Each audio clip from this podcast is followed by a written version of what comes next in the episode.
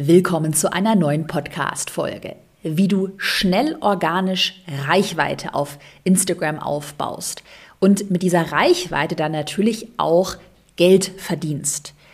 Darum soll es heute in der Podcast-Folge gehen. Ich habe dazu eine tolle Kundin eingeladen. Die Claudia Granik hat 2021 mein Online-Programm Planbar Sichtbar absolviert, mittlerweile ihre Followerzahl versechsfacht aber nicht nur das, sie hat auch gelernt, wirklich strategisch mit ihrem Content zu verkaufen und wird dir heute in der Podcast-Folge von ihrer gesamten Reise erzählen. Also wie hat sie sich ähm, neben einem Konzernjob mit ihrem Online-Business dann selbstständig gemacht und wie hat sie es, wie gesagt, auch geschafft, sofort die ersten Umsätze zu erzielen?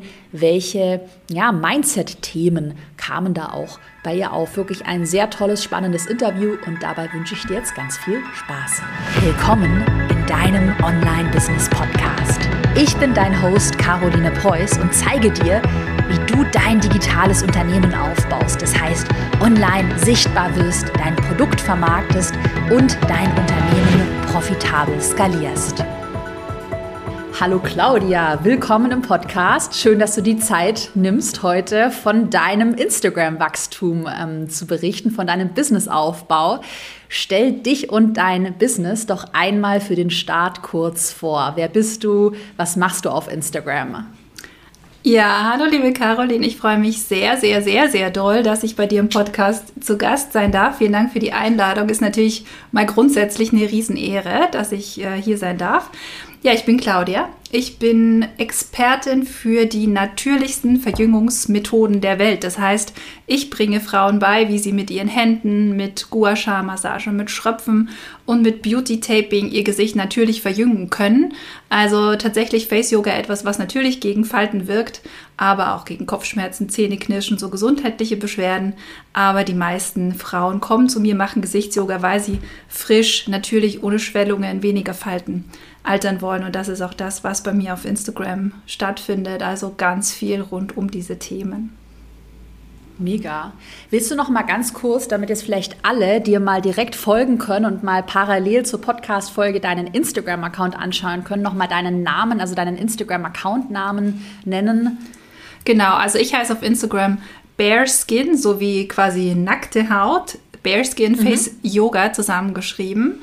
Ähm, genau, und da mache ich eben viele Reels, wo ihr direkt loslegen könnt mit Übungen mhm. gegen geschwollene Augen, gegen Nasolabialfalten, gegen Zornesfalten, gegen Stirnfalten.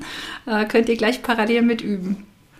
Ja, ich habe gestern in Vorbereitung auf das Interview schon deine Doppelkinnübung für den Lymphfluss gemacht und war dann auch, habe deine Videos, habe dann gleich so mit meinen Händen auch mitgemacht und finde es äh, richtig, richtig gut, äh, was du machst. Und das ist auf jeden Fall ein sehr spannendes, auch ein sehr neues Geschäftsmodell, kann man ja schon in Deutschland sagen. Ich glaube, in den USA gibt es ja also noch mal mehr Accounts. Ähm, aber in Deutschland ist es noch so ein bisschen, vielleicht, also jetzt für mich als, als Außenstehende schon noch so ein bisschen eine, ähm, so eine Nische, die im Kommen ist. Also dieses ganze Self-Care hatten wir auch im Vorgespräch. Ähm, du hattest da auch noch ein bisschen was, natürliche Verjüngung oder so. Das ist mir ja. auch ein bisschen erzählt. Genau, also es ist absolut noch eine Nische. Viele Frauen kennen Gesichtsyoga nicht. Es wird auch oft so ein bisschen so eine Ecke gedrängt, dass es einfach nur so ein nächster, ja, wie so eine Illusion ist, der man einfach folgen kann. Aber tatsächlich ist es etwas, was funktioniert. Also Gesichtsyoga adressiert die Muskeln im Gesicht und genauso wie ich auch am Körper meine Muskeln trainieren, entspannen, dehnen kann, kann ich das natürlich auch mit den Gesichtsmuskeln. Und wie du sagst, im englischsprachigen Bereich gibt es schon länger. Äh, auch in England gibt es eine ganz bekannte Face-Yoga-Trainerin, bei der ich hm. meine Ausbildung gemacht habe. Und es ist, finde ich, an der Zeit und wie du sagst auch, es ist so ein, ja, ein Trend, der jetzt immer mehr aufkommt, weil es einfach darum geht, natürlich zu altern. Den Alterungsprozess mhm. anzunehmen als das, was er ist, nämlich unaufhaltsam. Der wird uns alle treffen irgendwann. Und dann zu entscheiden, wie gehe ich mit diesem Alterungsprozess um. Und entweder alter ich einfach so, wie ich altere. Vielen Frauen äh, ist es wirklich, also die, die finden das super schön, mit ihrem Gesicht so zu altern, wie sie sind. Und da setzt Gesichtsyoga an. Weil natürlich Hyaluron, äh, was man sich spritzen kann, Botox, alles geht alles in eine andere mhm. Richtung, es verändert das Gesicht. Aber natürlich zu bleiben und den Alterungsprozess zu feiern, mit einer Methode, die einfach ermöglicht, fit definiert auch mit einem schönen Gesicht zu altern. Das ist so der Trend, wo es dann einfach ansetzt. Und wo ich einfach hoffe, dass ähm, alle Gesichtsyoga-Trainerinnen da draußen was dazu beitragen können, dass es noch mehr Frauen wissen. Mhm. Ja, ja, total. Würdest du generell sagen, jetzt vielleicht so als Learning für alle, die jetzt auch gerade dabei sind oder überlegen, in welcher Nische könnte ich gründen, diese, man kann ja so sagen, diese Well-Being, ich mache was für mich selbst, ähm, äh, Selbstfürsorge, sagt man ja auf Deutsch. Würdest du aus deiner Erfahrung, du bist ja in dieser äh, Nische drin, sagen, dass da noch sehr viel Potenzial ist, also dass es auch gerade ein Trend ist, die, den du so in der Gesellschaft siehst? Äh, ich sehe es auf jeden Fall als Trend, eben auch als dieser Gegenentwurf zu allem, was man an sich so machen lassen kann. Ähm, ich finde, dass es, wenn das etwas ist, wo man sich selber als also thematisch auch sieht, dass es auf jeden Fall wert ist, sich das als Nische auszusuchen und dass man sich da aber auch bitte gut positionieren sollte dann. Weil, mhm. ähm, wie du auch, wir haben ja vorhin schon ein bisschen gesprochen, es gibt Accounts, die viel breiter aufgestellt sind, auch meiner. Also meiner ist auch nochmal in dieser kleinen Nische relativ spitz, weil ich eben nur Gesichtsyoga mache, also nur diese Techniken zur Verjüngung der Haut. Ähm, aber ich biete nicht noch an Ernährungskonzepte oder mhm. noch äh, Yoga. Also natürlich kann man sich da noch breiter aufstellen, aber ich in meiner Nische, ähm, also ich glaube, es ist besser, spitzer positioniert zu sein und dann auch qualitativ hochwertig und gerne auch ein bisschen hochpreisiger dann in diesem Thema zu agieren. Definitiv. Ja, also gerade das Thema Verkaufen, weil du jetzt gerade schon hochpreisig angesprochen hast, da werden wir auf jeden Fall nachher auch noch über, deine, über dein Mindset darüber sprechen. Da hast du guten Input. Ähm, lass uns noch mal so ein bisschen an deine Anfänge, an deine Online-Business-Anfänge gehen. Du hast mir auch im Vorgespräch erzählt, du hast dich eigentlich aus einer Konzernführungskarriere heraus selbstständig gemacht. Und du hast auch vorhin kurz erwähnt im Vorgespräch, du bist seit einem Jahr selbstständig. Habe ich richtig Genau, ich richtig verstanden. Kannst du dazu mal wirklich so von, mal so ganz so in groben Etappen deinen ganzen Weg ins Online-Business uns schildern. Ne? Ja, jetzt muss ich aufpassen, dass ich nicht so sehr ausschweife. ja, ja. so die ganze Geschichte aus. Das ist eine große Frage, aber ich weiß, dass es halt immer so viele interessiert, weil ja. sich viele halt auch neben einem Konzernjob, einem Job äh, selbstständig machen. Ne? Ja, also ich eben, ich habe in einem, ich bin eigentlich Kunsthistorikerin. Fangen wir vielleicht da mal an. Ich habe Kunstgeschichte oh, okay. studiert ähm, und habe aber auch Psychologie studiert und Sportwissenschaften. Also das ist, die Sportwissenschaften sind ja schon mal näher am Gesichtsyoga als die Kunstgeschichte und habe eben auch ja, ich habe mal so vor unserem Gespräch ein bisschen nachgerechnet. Ich habe 17 Jahre jetzt auch in diesem Beruf gearbeitet, studiert, gearbeitet und habe eben in diesem großen Konzern jetzt auch fast zehn Jahre gearbeitet und irgendwann, also der Schwenk zu diesem anderen Thema kam eigentlich nicht mit einer Unzufriedenheit in meinem Job, mhm. sondern weil ich selber älter geworden bin und irgendwann gemerkt habe, okay, bestimmte Verhalten, die gehen jetzt einfach nicht mehr weg. Was mache ich denn jetzt? Und dann habe ich überlegt, ich lasse mir Botox machen. Habe dann sogar eine mhm. Freundin gefragt, du, du hast ja da, du kennst ja die. Und dann hat mir aber eine Freundin von Face Yoga erzählt war das andere Thema komplett weg und dann habe ich angefangen immer mit Gesichtsrolle und das war so die, die Einstiegsdroge, ist es ja für viele. Und dann irgendwie auch so YouTube-Videos geguckt und da war das Liebe auf den ersten Blick. Ich gedacht, das ist genial. Also das müssen viel mehr Frauen wissen. Habe selbst angefangen sofort. Ich bin dann oft sehr, wie soll ich sagen, ja, sehr schnell passioniert und sehr äh, schnell dabei, ganz viel von allem zu machen, was mir dann so gefällt habe ich unglaublich viel Gesichtsyoga gemacht. Und dann kam Corona. Und dann wurde ich in Kurzarbeit geschickt. Und dann habe ich gedacht, nee, das geht nicht. Ich muss meinen Kopf beschäftigen. Und dann habe ich die Ausbildung gemacht. Es war eigentlich aus einer Not heraus und gar nicht mit dem Hintergrund, mich irgendwie selbstständig zu machen, geschweige denn mhm. ein Online-Business aus dem heraus zu entwickeln. Ja. Das war damals überhaupt gar kein Gedanke. Und dann habe ich die Ausbildung gemacht, habe dann irgendwann wieder normal angefangen zu arbeiten. Und es hat ewig gedauert, bis ich auf Instagram mein Reel hochgeladen habe, also mehr so als Hobby. Und habe dann auch irgendwann später, ich glaube Anfang 2021, also Corona 2020 im März dann die Ausbildung. Und 2021 im Februar oder so habe ich dies, das erste Mal eine Zoom-Klasse angeboten, Face Yoga. Mhm. Und habe dann gedacht, das ist jetzt nur wegen Corona und ich werde dann irgendwann mal, werde ich so in diesen ganzen Studios rund um Innsbruck, werde ich dann Gesichts-Yoga-Klassen anbieten. Dazu ist es nie gekommen, Gott sei Dank. Und daraus hat sich das dann entwickelt. Ich habe dann Kooperationspartner gehabt auf Instagram und dass ich dann irgendwann gedacht habe, nee, das ist ja, das ist ja Quatsch. Wieso, wieso sollte ich denn in, in so Studios gehen, unterrichten, mhm. Wenn das alles online nicht nur besser funktioniert, sondern auch viel skalierbarer ist? Weil mhm. natürlich, je mehr Gesichtsyoga ich unterrichtet habe, ich habe dann eins zu eins Coachings gemacht, so ganz klassisch einfach, ne?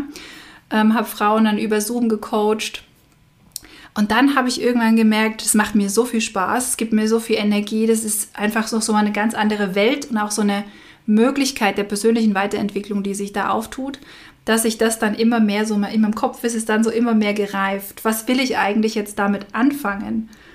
Und mhm. dann habe ich irgendwann den Mut gehabt, meinen Job zu kündigen. Das war natürlich ein Riesenthema, weil ich eben elf Jahre dann auch fast in diesem Konzern gearbeitet habe. Auch in der Führungsposition. Also genau. ich glaube, also, das ist ja dann gar nicht mehr so einfach, wenn man dann auch schon so auch einen gewissen Lebensstandard hat. Ja, ja, dann, absolut. Oder? Ja, ja, das auch. Und das war auch so, also ich war dann in der Führungsposition, habe einen Bereich geleitet, dann habe ich noch mein Kind bekommen und dann habe ich auch am Ende so mal ein Riesenprojekt geleitet, auch mit so einer Millionenverantwortung und natürlich fixes Einkommen und so. Also wenn ich nicht nebenbei, also das ist auch was, was mir, glaube ich, Sicherheit gegeben hat, dass ich gemerkt habe, es funktioniert gut mit dem Gesichtsyoga, das läuft super gut an, aber aus dieser Sicherheit heraus konnte ich das ja auch gut ausprobieren. Was funktioniert, was funktioniert mhm. nicht. Und dann zu sagen, jetzt gehe ich aus dieser ganz sicheren, komfortablen Position raus und wage das quasi, das war schon ein Riesenschritt. Also ich weiß noch, wie ich sehr emotional bei meinem Chef im Büro saß, ähm, aber es war die beste Entscheidung meines Lebens. Ich habe meinen Job davor wirklich geliebt, eben weil ich da als Kunsthistorikerin ja gearbeitet habe und habe aber für mich in dieser ja, kompletten Wendung einfach der Beschäftigung, beruflichen Beschäftigung, jetzt so viel Neues entdeckt, auch an mir selber, dass ich ähm, das wirklich im Nachhinein identifizieren würde als etwas, was mir wirklich jetzt Mitte, Ende 30 ermöglicht, nochmal ein ganz anderes Leben zu führen. Und das klingt ein bisschen pathetisch, aber mhm. es ist ein so viel schöneres Leben ja. jetzt als vorher. Ja. Und deswegen auch diesen Mut aufzubringen, ich weiß, es ist oft schwierig, auch wenn man eine Familie hat, wenn eine Existenz dran hängt. Aber in den meisten Fällen lohnt sich's. Also es, ja. Hat es Hattest du da was, ähm, was dir geholfen hat? Also, dass du irgendwie wusstest, du hast einen Notgroschen, äh, Rücklagen, die dir für das nächste Jahr äh, helfen? Oder ähm, was würdest du denn jetzt jemandem empfehlen, der in so einer ähnlichen Situation ist, sich gerade überlegt, eine Anstellung zu kündigen? Hast du vielleicht auch erstmal nur in Teilzeit reduziert oder bist du all in gegangen? Also, wie hast du dich da ähm, ja auch so abgesichert? Wie bist du vorgegangen? Ne? Ich habe erstmal geguckt, wie entwickeln sich meine Umsätze in dieser abgesicherten Position. Und als ich dann so weit war, dass ich wusste, dass ich monatlich meine Fixkosten decken kann, ähm, war es für mich irgendwie gut. Und ich hatte auch einen Notgroschen. Also ich habe mehr als ein halbes Jahr wirklich ähm, nochmal so einen Notnotgroschen gehabt und auch nochmal natürlich die Unterstützung von meinem Mann. Also, und was ich auch gemacht habe, ich habe auch mit meiner Familie darüber geredet. Also ich habe das ganz transparent gemacht, auch in meinem Umfeld und habe mir da auch die, ja, nicht nur die monetäre Absicherung, natürlich haben die auch gesagt, du, wenn was schief geht, dann bist du ja jederzeit herzlich willkommen anzuklopfen. Mhm. In der Position ist ja aber auch nicht jeder. Aber einfach ähm, zu wissen, okay, da sind andere Leute auch für einen da das finde ich schon sehr wichtig. Aber dieser Notgroschen, mhm. den zu haben, fand ich super wichtig, weil selbstständig sein ist eine unsichere Sache. Man weiß nie genau, wie es läuft, auch wenn man Umsätze plant, Produkte plant, wie viel Umsatz man mit welchem Produkt wann machen möchte. Dass das 100% immer so eintritt, darauf kann man sehr hart hinarbeiten und trotzdem kann immer was passieren. Ja. Also sich absichern finde ich super wichtig monetär. Ja. Absolut, ja. Ähm, jetzt habe ich äh, mal auf deinem Instagram-Account, wenn wir mal über deine Anfänge reden, habe ich mal ganz nach unten gescrollt. Kannst du mal so ein bisschen vergleichen, damals ähm, deinen Instagram-Account versus heute? Auch jetzt gerade für alle, die anfangen und vielleicht noch gar keine Ahnung haben, einen Business-Instagram-Account, wie gehe ich denn das eigentlich an? Also dieses Business versus Privat. Was sind so deine größten Learnings, um wirklich einen professionellen Instagram-Account aufzubauen? Was würdest du vielleicht auch deinem alten Ich als erstes raten? Ne? Ja, dazu muss ich kurz eine Anekdote erzählen. Mein Mann würde sich jetzt totlachen. Ähm, ich habe ja diesen Instagram-Account, ich glaube, im Herbst 2020 dann aufgemacht und habe dann am Anfang eben so nette Zitate gepostet. Ähm, ja. Ganz, also man hat nicht gesehen, welche Person hinter diesem Instagram-Account steht. Und ich hatte die feste Überzeugung, dass ich als Person dort auch nicht stattfinden muss, sondern dass ich einfach eben die Kaffeetasse poste und das Zitat und die Leute liken das und finden das super und dann kaufen sie irgendwas von mir. Und im Nachhinein würde ich sagen, weiß ich gar nicht, wie ich auf diese absurde Schnapsidee gekommen bin, aber ich glaube, was ich meinem früheren Ich raten würde, ist, viel früher als Person rauszugehen, als Person sichtbar zu werden. Weil das verstehe ich natürlich ja. heute, dass als Einzelunternehmerin, dass diese Persönlichkeit, die Marke, die in dieser Persönlichkeit sich widerspiegelt und andersherum, dass das das Wichtigste ist überhaupt. Und dass es dafür aber auch im Umkehrschluss nicht notwendig ist, das ganze Privatleben dort auf den Tisch zu legen und den Followern jeden Schritt zu zeigen, den man so macht. Aber dass es für ein professionelles Instagram-Account oder für einen professionellen Instagram-Account wichtig ist, dass man sich selbst als Person zeigt, greifbar macht und gleichzeitig strategisch darüber nachdenkt, was ich mit meinem Account denn eigentlich machen möchte und was ich mit meinem Inhalt auf diesem Account eigentlich erreichen möchte.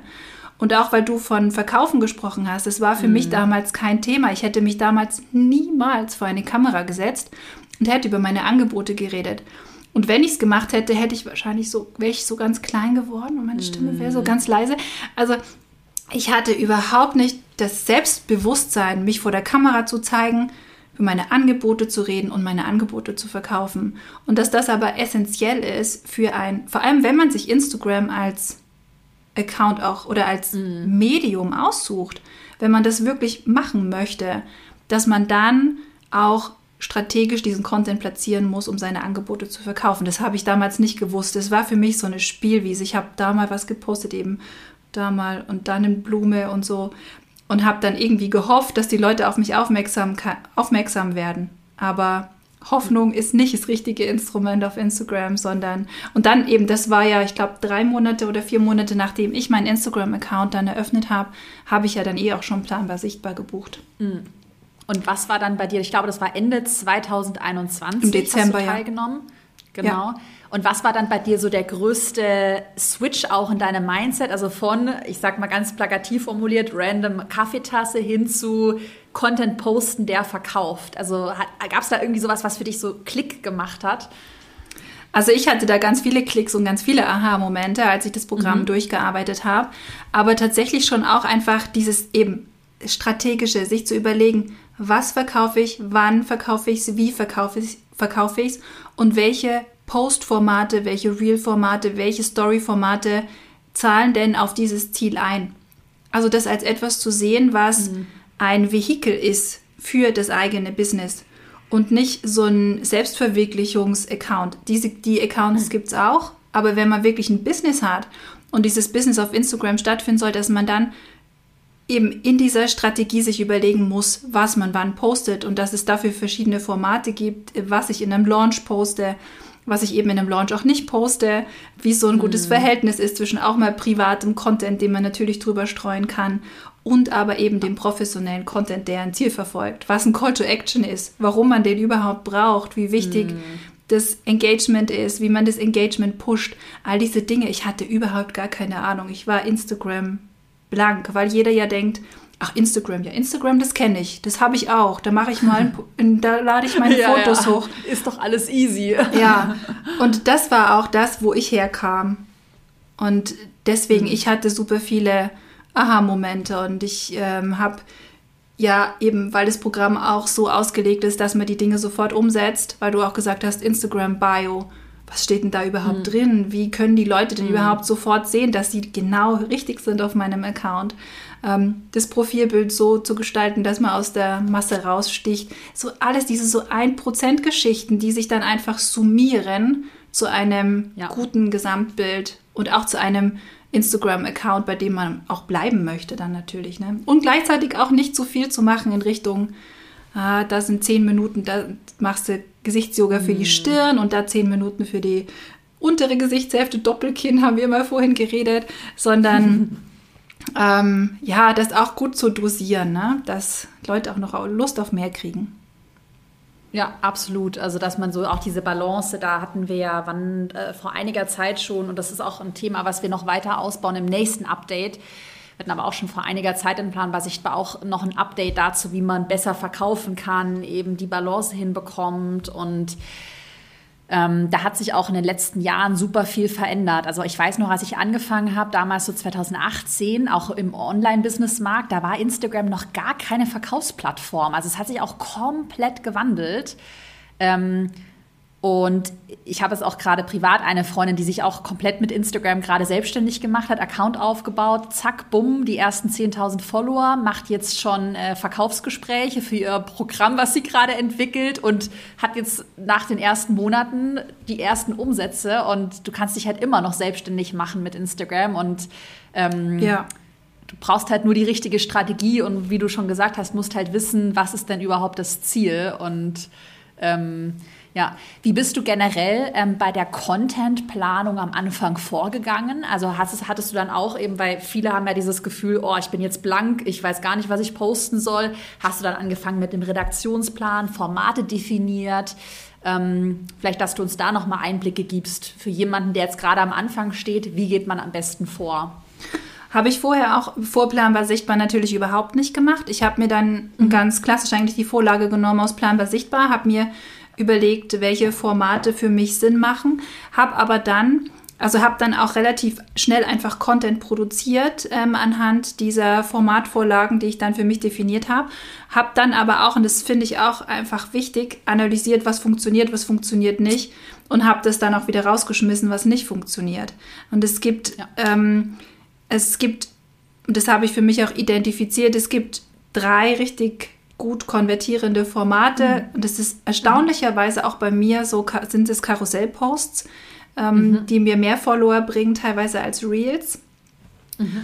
Ähm, und dann natürlich eben so Mythen aufklären über Gesichtsyoga und so Facts natürlich ähm, und äh, so Teaser-Übungen äh, in, in Real-Form. Also das sind so die drei Formate, aber das ist was, wo, glaube ich, auch manche Leute dran verzweifeln, weil sie glauben, sie müssen jetzt ganz, ganz viel unterschiedliche Dinge immer ausprobieren und jedem Trend ja. und jeder Musik hinterherrennen.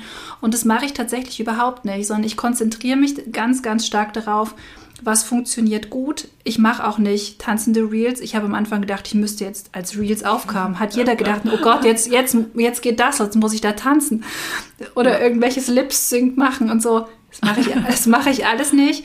Äh, jeder kann den Content authentisch gemäß seiner Persönlichkeit ähm, aufbereiten. Das soll sich ja keiner unwohl fühlen bei einem Reel.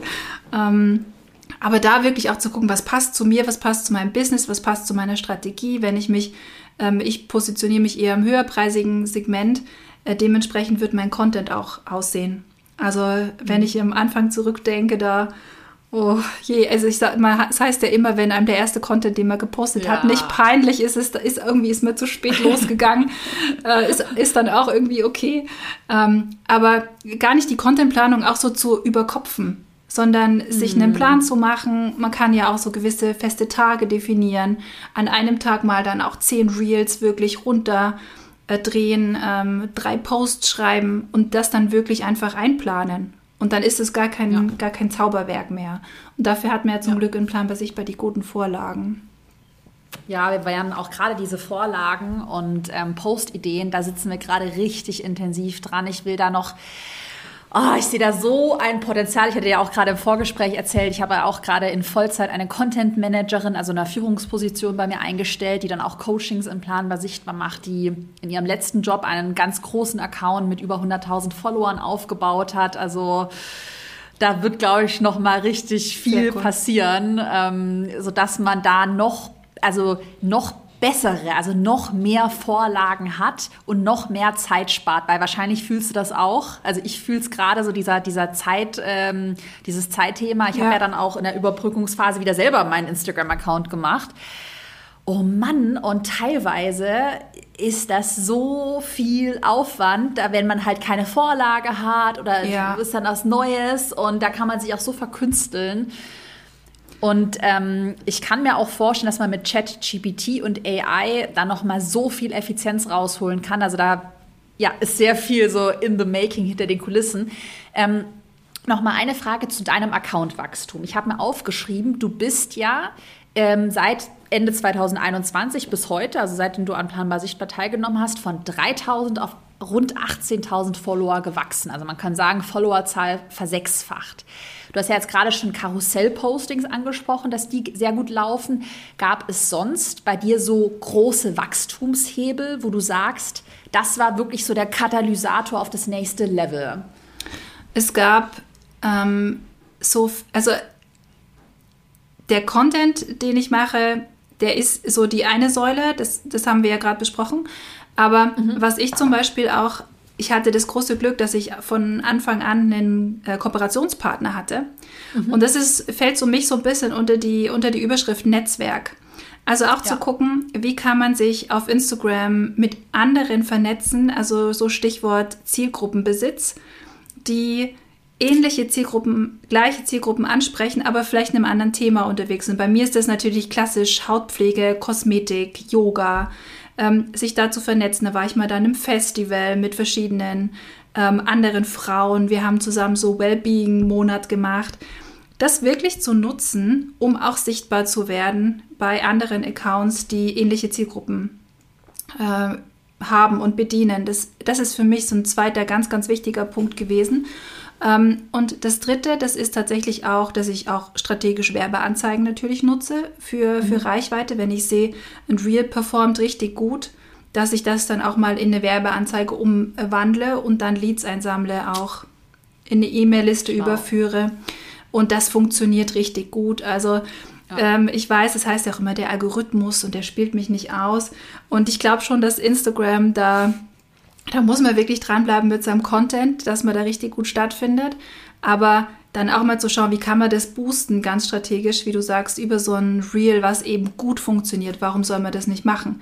Das hat mir schon auch nochmal viel Reichweite gegeben. Ähm, ja. Also der organische Content, die Kooperationen, also Netzwerk und dann auch der Paid Content. Ja, definitiv. Das war übrigens gerade ein sehr guter Tipp von dir, dass man gut laufende Reels noch mal in einer Werbeanzeige recycelt. Das machen wir hinter den Kulissen gerade auch nur noch und das funktioniert mega gut, weil man halt dann auch nicht sieht, es ist gar nicht mehr werblich, es sieht total organisch aus. Und gerade wenn du ja siehst, das war ein Best Performer organisch, ja. dann wird er auch in der Werbeanzeige gut performen. Also richtig, richtig guter Hack.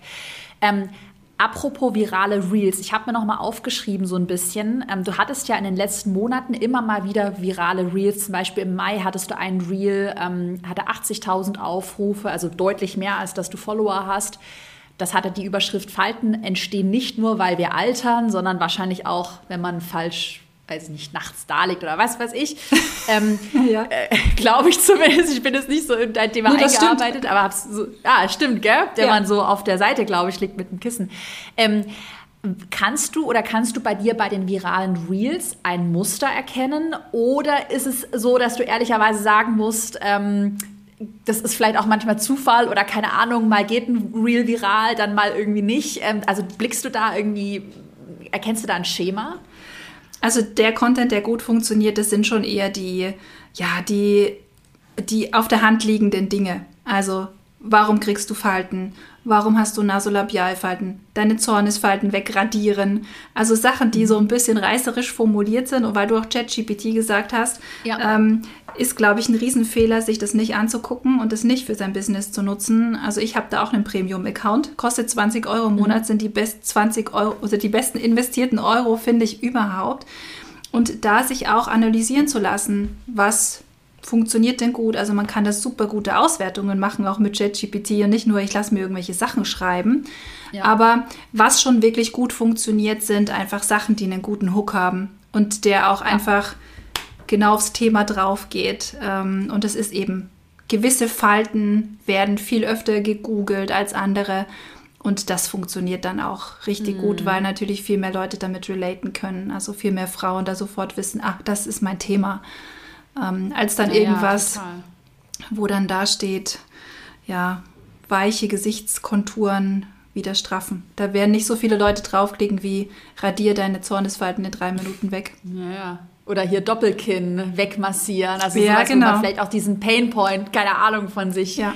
kennt. Oder auch generell, was du ja auch angesprochen hast, dieses generelle Faltenthema. Ja, das kommt eher so ein bisschen aus der, ja, ja, mega, ja. Das ist ja, du hast ja auch im Vorgespräch erzählt, du bist ja auch bei Tim Gehlhausen, der auch bei ja. uns im Netzwerk Copy, unser Copywriting-Experte ist. Hast ja auch die Weiterbildung gemacht und kannst auch wahrscheinlich bestätigen, Copywriting ist ein krasser Hebel, also wie man Sachen verpackt.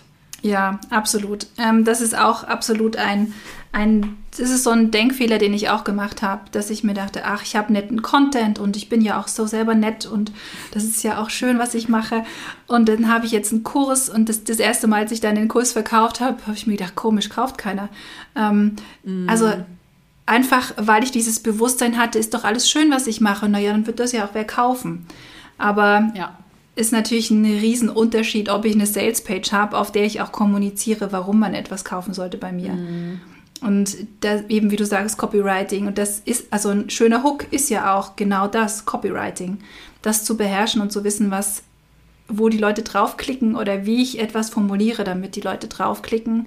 Und nicht um irgendeine Luftblase zu verkaufen, sondern ja. einfach nur, ja. um zu ermöglichen, dass eine Kundin auch auf ein wertvolles Angebot draufklickt. Ja. Weil es geht ja nicht darum, irgendwas zu verkaufen, was dann am Ende nichts wert ist, sondern zu ermöglichen, dass es wirklich auch ankommt, was man Wertvolles ja. tut. Und das ja. ist auch, denkt man auch, ja, eben verkaufen, das ist ja so, ah, da muss ich jetzt jemandem was aufdrängen oder aufschwatzen. Am Ende geht es darum, ähm, mit dem Angebot dort zu landen, wo es eben auch gewollt ist und nicht jemandem, jemanden zu überreden, etwas zu kaufen, was er eigentlich nicht braucht. Also das war auch nochmal bei mir so ein Mindset-Shift, dass Verkaufen nichts Schmieriges ist und nicht falsch und auch nicht verboten, sondern wichtig, um Geld zu verdienen für das eigene Business. Und dass das super, super wichtig ist, Geld zu verdienen, weil ja. ohne Geld kein Business floriert, kein Business wächst und ich mit meinem Business leider auch nicht existieren kann, ohne dass ich meine Angebote verkaufe. Ja, total, oh, das fand ich auch gerade richtig gut, dass du das nochmal so richtig auf den Punkt gebracht hast. Mich nervt das so sehr, dieses Mindset, was es auch so in manchen sag mal so Szenen oder so dieses, manche haben ähm, dieses Mindset, verkaufen ist so schlecht und äh, schau, also ich muss ja mein Produkt gar nicht verkaufen, weil das ist ja an sich schon so gut, es wird sich dann schon selber verkaufen und ich finde, das ist so ein schlimmes, also ich, ah, mich, mich nervt das richtig, mich macht das richtig aggressiv, weil wie du gesagt hast, auch auf deinem Account, ich meine, ich bin ja hier komplett der Laie, ich bin ja gar nicht in deiner Szene drin. Und wenn es doch für mich viel verständlicher ist, wenn du halt nicht irgendwie super kompliziert mir irgendwas erzählst, sondern einfach, hey, Falte wegbekommen, hier Massage. Dann verstehe ich es, dann hukt es mich. Also das hat ja auch, also Hooks die dann äh, Aufmerksamkeit wecken, die sind ja nicht was Negatives. Also äh, das ist ja einfach auch, wie verpacke ich meinen Content halt so sexy, dass er andere unterhält, dass andere sich freuen, den Content anzuschauen und dass ja. sie auch mit einem guten Gefühl, weil sie verstehen, was, haben, was kaufen sie für so ein Produkt, mit einem guten Gefühl bei dir dann kaufen. Ne? Ja, ja, absolut, absolut. Ja. Ja, also mich, mich ja, manchmal, also mich nervt das irgendwie so sehr, dieses Verkaufen, dass man das dann so verteufelt und ja, ich bin so toll, mein Produkt ist so toll, ich muss es nicht verkaufen. Und naja, also wie du auch sagtest, ohne Cashflow halt kein Business. Ja. Und Ja.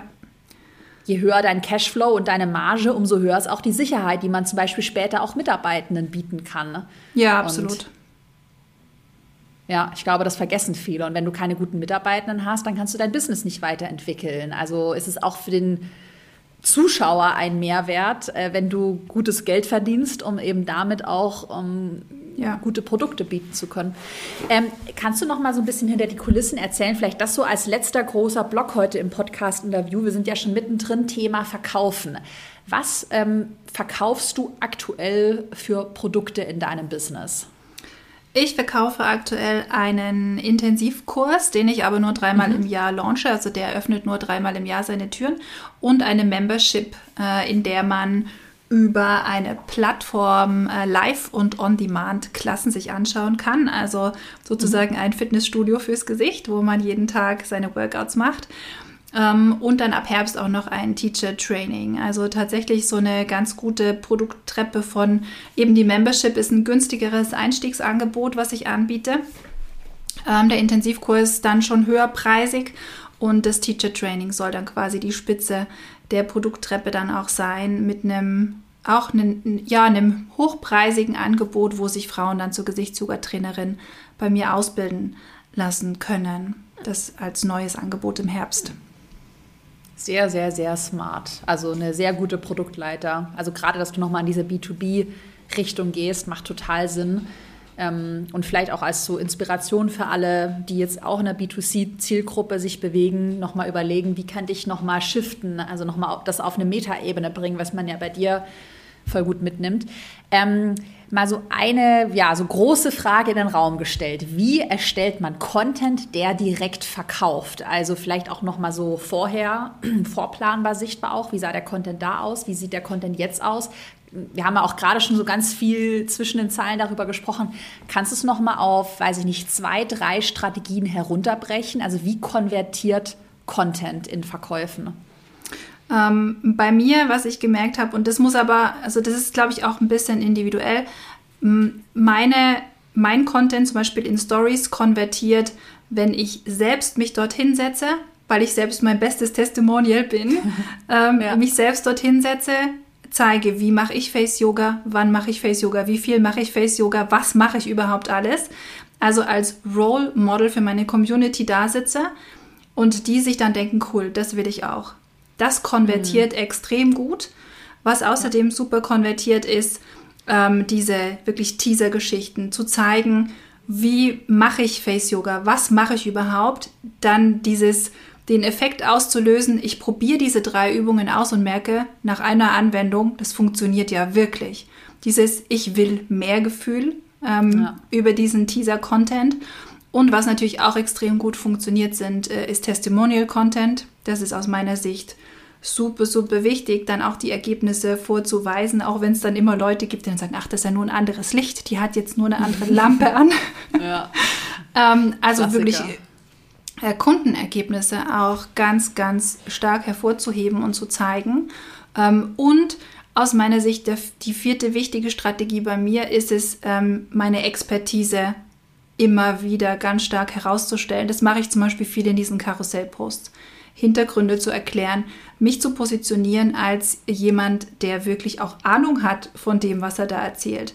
Als Expertin dort aufzutreten und nicht als jemand, die, ach, das nett findet, mal ein bisschen das Gesicht zu massieren. Also ja. ja. ähm, mir da auch so ein Standing zu erarbeiten, als jemand, der Ahnung hat von dem Thema, den man auch gern weiterempfiehlt und den man dann auch nennt, wenn es darum geht. Deutschsprachiger Raum, Gesichtsyoga. Ähm, also das sind so die vier Geschichten. Persönlichkeit, Role Model, Testimonials, diese Teaser-Geschichten mit Übungen und die, der, den Expertenstatus immer wieder ähm, anfeuern. Ja, definitiv. Also gerade Thema Testimonials ist ja auch für deine, für deine Nische total gut, aber ich merke es auch ähm, in meinem Business, also wir forcieren das auch hinter den Kulissen. Ich habe ja eine Mitarbeiterin, die, du hast ja auch selber schon mit Jana Ja. aus meinem Team Ja. auch ein Interview gehabt und das ist bei uns einfach so, so, so wichtig, gerade wenn wir sagen, Online-Business-Branche befindet sich gerade im Umbruch dann brauchst du Testimonials, du brauchst ja. diesen Proof. Also wir investieren da hinter den Kulissen massiv gerade, wirklich in alles, was Vertrauen aufbaut. Ähm, und das ist, glaube ich, der Tipp, den du auch jedem ans Herz legen kannst, wenn man startet, dann auch schon versuchen, erste Testimonials. Und da wahrscheinlich auch nicht zu schüchtern sein. Ich weiß nicht, ganz äh, spontane Frage. Kennst du es noch aus deiner Anfangszeit? Ich war nämlich früher immer so schüchtern mit Testimonials. Ja, ist, ist bei mir manchmal immer noch so, dass ich mir, ach, kann ich jetzt da fragen? Ja. Ähm, ja, aber ja. es ist super wichtig. Also es ist eine der wichtigsten Sachen überhaupt. Also ich selbst kaufe ja auch nicht bei einer Person, wo ich nicht zumindest irgendwo eine Kundenstimme lesen kann oder eine Bewertung mir irgendwie angucken kann. Also die Katze im Sack kauft einfach niemand gerne. Vor allem, wenn es dann mehrere hundert Euro, tausend Euro kostet, dann will man sich einfach sicher sein, dass das gut investiertes Geld ist. Und ähm, das geht eben am authentischsten natürlich dann über die Kundenstimme, die dann am besten noch mit einem Bild ganz klar belegt, dass es wirkt und dass dieser Kurs, den sie bei mir gekauft hat, genau dazu geführt hat, dass ja. sie jetzt äh, sich so fühlt, so aussieht. Ähm, ja. Ja, ja, ja. Also ich glaube, da muss man auch einfach so ein bisschen, ich finde, man muss es dann auch einfach mal machen, weil dann die meisten auch bei uns, ja. ähm, wenn wir dann anfragen und auch in, damals in meiner Anfangszeit, eigentlich will man ja auch gerne, wenn man zufrieden ist, gibt man ja auch gerne ein Testimonial ab. Also auch ich privat, wenn ich zufrieden bin mit einem Produkt, mache ich immer gerne ein Testimonial und empfehle das weiter. Und Klar. Ich glaube, da muss man einfach, klar, das dem Testimonial dann auch so einfach wie möglich machen. Also vielleicht schon auch ein bisschen so einen Rahmen geben, äh, so ja. simpel wie möglich machen und dann ähm, anfragen. Vielleicht die letzte Frage nochmal zum Thema Mindset ähm, an alle ähm, für, oder für alle ein Tipp, die jetzt gerade anfangen und sich noch nicht so richtig trauen, über ihren Content zu verkaufen. Hast du da vielleicht abschließend noch so einen Mindset-Tipp oder was, was deinem alten Ich auch geholfen hätte, da so über den eigenen Schatten zu springen, sich trauen, auch das eigene Produkt im Instagram-Content, in den Stories, Postings zu pitchen? Ne? Ja, das ist, also da jetzt einen guten Tipp zu geben, ist natürlich schwierig, weil, mhm, mhm. aber es ist schon einfach dieses einfach machen. Im Grunde kann überhaupt nichts passieren und Mut wird immer belohnt. Das ist so die Erfahrung, die ich gemacht habe. Und wenn ich jetzt auf meine Anfangszeit zurückblicke, würde ich mir wünschen, ich hätte viel, viel früher angefangen, über mich, über meine Expertise, über meine Produkte zu reden. Ähm, also es ist das Schlimmste, was passieren kann, ist nämlich, dass man in zwei, drei Jahren da sitzt und bereut, dass man es nicht früher gemacht hat. Und der erste Content wird nie perfekt sein. Der zehnte Content ist auch nicht perfekt auch heute ist der Content nicht perfekt, weil es darum nicht geht, sondern um so eine Weiterentwicklung. Einfach machen, mutig sein. Es kann, es kann wirklich nichts passieren. Das Schlimmste, was passieren kann, ist, dass man sich in drei Jahren für den ersten Post schämt, schämt von der Kaffeetasse, was du jetzt äh, wieder rausgekramt hast auf meinem Instagram-Account. Und jetzt denke ich mir, meine Güte, hätte ich doch einfach früher losgelegt. Warum habe ich nicht früher den Mut gehabt? Und wenn ich damals vielleicht gehört hätte von jemand anderem, dass es sich so sehr lohnt, mutig zu sein, vielleicht hätte ich es dann früher gemacht. Also jede von euch, die das jetzt hört und die am Anfang steht und sich denkt, oh, ich weiß noch nicht so richtig, Mut haben belohnt, wird belohnt. Es, es kann nichts passieren. Ja. ja, definitiv. Also auch wenn man sich da mal ähm, so ein Worst-Case-Szenario ähm, ausmalt. Ich ja. weiß noch, wie ich damals den ersten Launch hatte oder ich hatte auch damals so ein, so ein Wochenendprogramm, was live war, was ich über Sales Calls verkauft habe. Ich natürlich damals keine Ahnung von Sales Calls in meiner Studentenwohnung. Und da habe ich mir damals auch gesagt, ach komm, im schlimmsten Fall, wenn halt keiner kauft, dann waren das jetzt einfach Learnings. Ich habe mehr über die Zielgruppe gelernt, äh, ich kenne die Pain Points, also auch das ist ja ein super Mehrwert und ich kann ja gar nichts verlieren. Also man fällt ja, gerade wenn man, was wir vorhin angesprochen hatten, Rücklagen hat oder man macht es zweigleisig. Ich habe zum Beispiel damals noch studiert und hatte einen Nebenjob. Ja. Dann ist es ja eigentlich nur, dann kannst du ja eigentlich nur gewinnen oder du lernst, aber verlieren, außer halt Zeit, aber ich finde, da lohnt sich das Investment immer, kann man ja eigentlich nicht. Ja, und was außerdem in diesem Prozess passiert, finde ich, ist, dass man so aus seiner Komfortzone rausgestoßen wird. Und rückblickend würde ich sagen, ist das das Wertvollste auch, wenn man in so ein Online-Business geht, wenn man sich selbstständig macht, dass es so viel Potenzial hat für die eigene persönliche Weiterentwicklung. Und das geht aber nur, wenn man sich raustraut. Eben wenn, wenn man auch mal scheitert oder sich auch überlegt, ja, was passiert, wenn ich scheitere? Und das aber dann auch gar nicht, wie du gesagt hast, gar nicht als das zu sehen, sondern ja, im schlimmsten Fall ist es halt so. Und dann mache ich es mach beim nächsten Mal anders.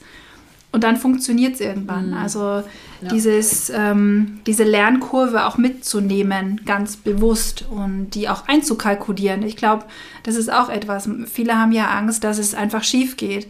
Aber das auch als implizit zu betrachten, dass Dinge schiefgehen, dass das völlig ja. normal ist und dass niemand, keine Selbstständige, keine Online-Unternehmerin da draußen sitzt und von Anfang an den perfekten Weg macht, alles richtig macht, sowas gibt es nicht. Das sieht man vielleicht manchmal oder es hat so den Anschein, ach, bei mir ist alles und es läuft alles so. Jeder von uns hat Tage, wo er sich denkt, mm. boah, jetzt habe ich keinen Bock mehr, ich kann nicht mehr. Warum funktioniert das nicht? ähm, ja, also ja. das geht jedem, jedem gleich. Ja, ja, total. Und dann aber, also ich sag mir dann auch immer, dann egal wie, also manchmal auch jetzt gerade in der letzten Phase war, äh, in der letzten Zeit war bei uns hinter den Kulissen auch echt eine sehr anstrengende Phase. Und dann aber sich immer sagen, es, ich setze jetzt einen Schritt vor den nächsten und es geht immer weiter. Also ich mache immer weiter, auch wenn ich ganz langsam weitermache, aber es ist für mich auch nie eine Option, also ist bei, nie eine Option aufzuhören, weil ich mir auch immer mit meinem Mindset sage, es gibt ja irgendwo eine Lösung. Also es gab ja schon mal jemanden, der dieses Problem Unternehmertum oder Businessaufbau ja gelöst hat. Ja. Und jetzt wird es die Lösung geben und ich werde sie finden. Ich bin ja auch irgendwie so von meinem Mindset dann aber so stur. Ähm, und ich glaube auch mittlerweile echt so Unternehmertum, das kannst du wahrscheinlich auch schon so bestätigen aus deiner Anfangszeit, ist eigentlich auch relativ viel, dass man einfach weitermacht. Also einfach ja. macht und macht und probiert und weitermacht. Und ich glaube halt echt, die meisten hören einfach viel zu früh auf.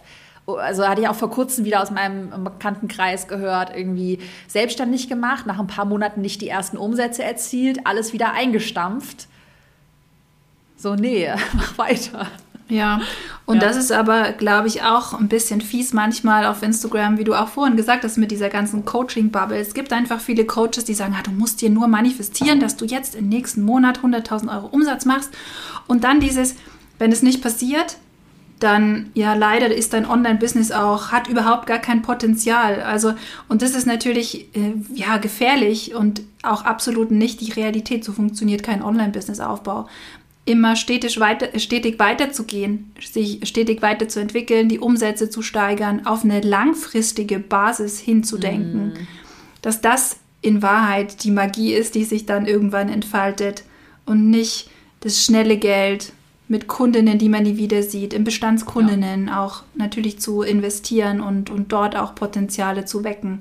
Dass das viel wichtiger ist als ja, schnell über Nacht 100.000 Euro zu verdienen und dann wieder weg zu sein. Ja, ja, total. Das ist doch jetzt ein gutes Abschlusswort. Ja. Ähm, ähm, aber für alle, die dir jetzt folgen wollen, ähm, nochmal die Links für die Podcast-Beschreibung. Vielleicht, dass du einmal nochmal sagst, deinen Instagram-Account, welche Website, vielleicht auch Produkte sollen wir in die Podcast-Beschreibung packen. Ja, super gerne auf Instagram unter Bearskin Face Yoga. Mhm. Und meine Website ist www.faceyoga.cc, ganz einfach. Mhm. Und man kann sich natürlich auch super gerne zum Newsletter anmelden, faceyoga.news, auch ganz äh, simpel. Und super auch gerne den Link äh, zur Membership, wo man sich äh, ja, über das digitale Face Yoga Studio informieren kann. Der Link ist nicht so einfach anzusagen, deswegen gibt es den dann in den Show Notes. Wir schreiben alles in die Show Notes. Also jeder, der Interesse ja. hat, einfach die Links anklicken. Es steht alles in den Show Notes. Und dann ähm, bedanke ich mich. Das war ein richtig gutes Gespräch, auch so richtig schön knackig. Und ich finde, jede Minute hatte richtig viel Mehrwert. Also vielen Dank für deine Zeit, für den super Input. Und ähm, wir bleiben in Kontakt. Und ich bin sehr gespannt, wo bei dir die Reise hingeht. Vielen Dank. Vielen Dank, liebe Caroline. Es war meine große Freude.